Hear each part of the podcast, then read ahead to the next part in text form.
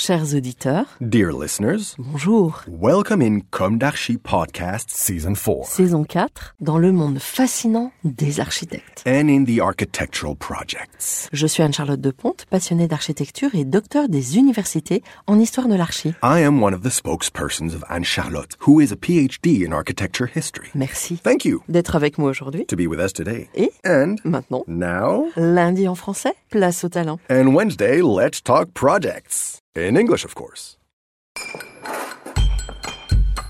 Bienvenue dans Comme d'Archi.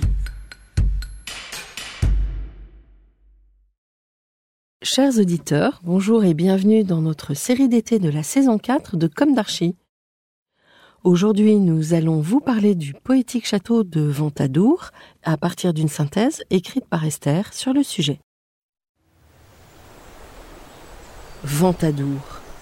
De l'occitan Ventador, exposé au vent, est un château fort du XIe siècle situé sur un éperon rocheux en Corrèze, sur la commune de Moustier-Ventadour. À ne pas confondre avec le château de Méras, en Ardèche, appelé château de Ventadour au XIXe siècle. Notre château fut le siège des vicomtes de Ventadour et des chantants troubadours, puis du redoutable Geoffroy Tête-Noire qui saccagea la région pendant la guerre de Cent Ans.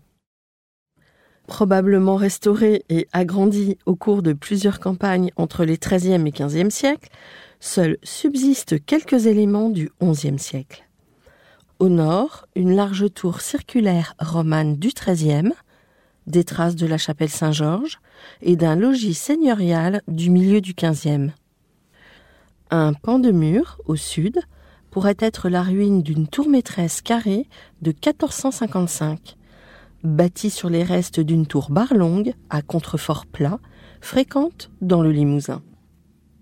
Cette tour à contrefort aurait constitué le premier élément de la forteresse, entre le milieu du XIe et le milieu du XIIe siècle. Elle est supposée très luxueuse grâce aux éléments de décor retrouvés dans les décombres. Bâti sur un éperon de confluence, le château de Ventadour dominait de 200 mètres les gorges de la Soudayette et de la Vigne, et de 572 mètres le niveau de la mer. Il est protégé par une enceinte de 170 mètres de long sur une largeur maximale de 30 mètres. Au passage, Éblès Ier, vicomte de Ventadour, commandait sa vicomté, donc du même nom, les villes d'Ussel et d'Aigleton.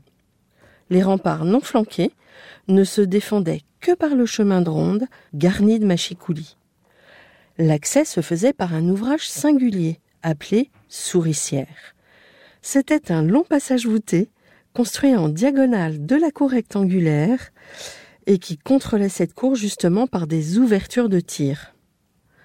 Bien que ceint de murailles avec machicoulis, le château fut pris par trahison lors de la guerre de Cent Ans. En 1379, il devient donc le repère de Geoffroy Tête-Noire et de ses brigands.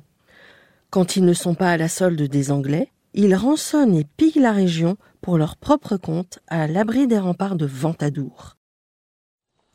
En 1388, des troupes commandées par le duc de Berry encerclent le château et blessent Geoffroy d'un carreau d'arbalète. Il meurt rongé par la gangrène. Le château est finalement repris par les Français après deux ans de siège. 200 ans plus tard, en 1599, les guerres de religion ravagent le Limousin. Ventadour, citadelle des gouverneurs, résiste. À la Révolution, le château est pillé puis vendu à un maréchal ferrant. Le château fut en grande partie démoli sous la Restauration. Mais l'arrachage des pierres de construction avait commencé dès 1800. En 1829, Madame d'Ambert de la Mazière achète les ruines romantiques pour y organiser des après-midi champêtres. Il ne restait que des vestiges quand des fouilles archéologiques commencèrent en 1965.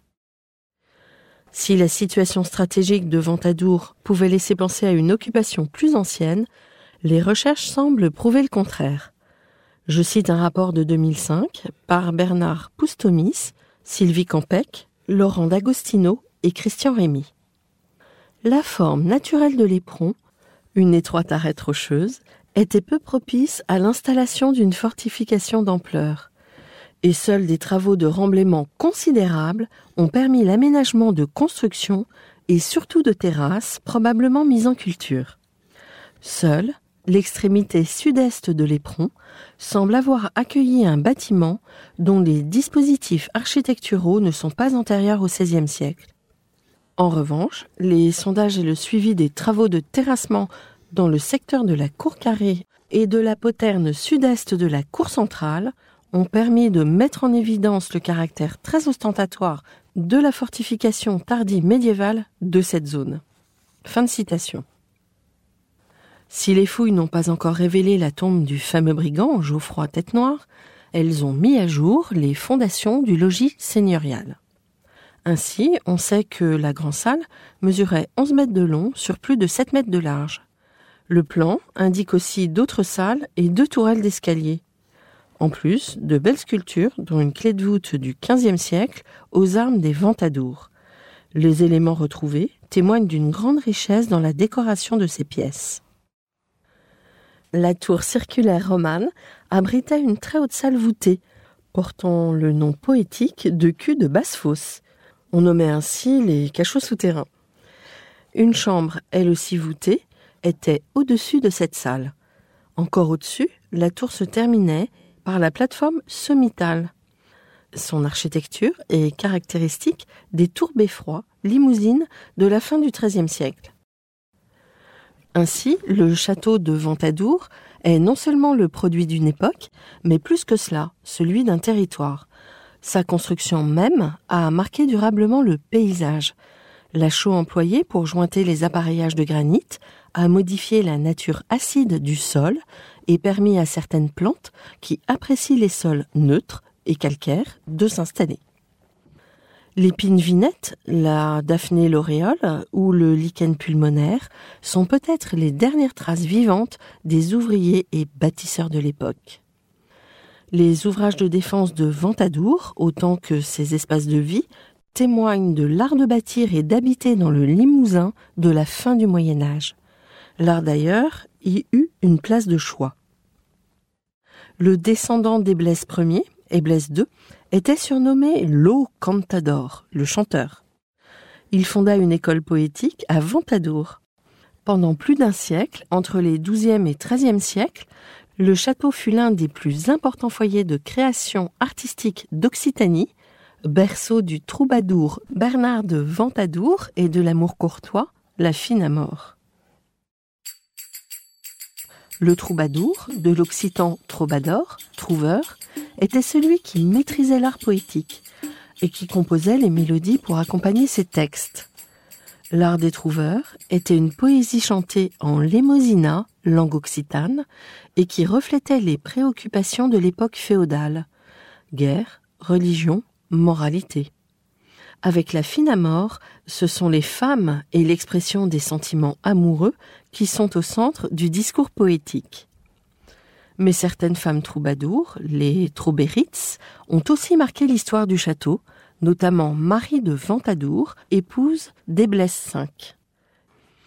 Bernard de Ventadour, quant à lui, laisse un des plus grands héritages avec une quarantaine de poèmes, dont vingt accompagnés de leur musique. Voici un extrait de l'un d'eux, traduit en français. Jamais je ne pris garde à la saison, ni au mois, ni au temps où les fleurs paraissent ou se cachent, ni à l'herbe naissante, au bord de la source, mais à quel cœur que m'arriva, d'amour une riche joie. Ce me fut un si beau commencement que je crois dominer ce temps. Chers auditeurs, merci pour votre écoute. Retrouvons-nous la semaine prochaine pour un nouvel épisode d'été de Comme d'Archie, un voyage architectural inédit au cœur d'un château fantasque et fantastique où régnèrent le raffinement, l'orientalisme et la vogue éclectique du Second Empire. D'ici là, prenez soin de vous. Au revoir.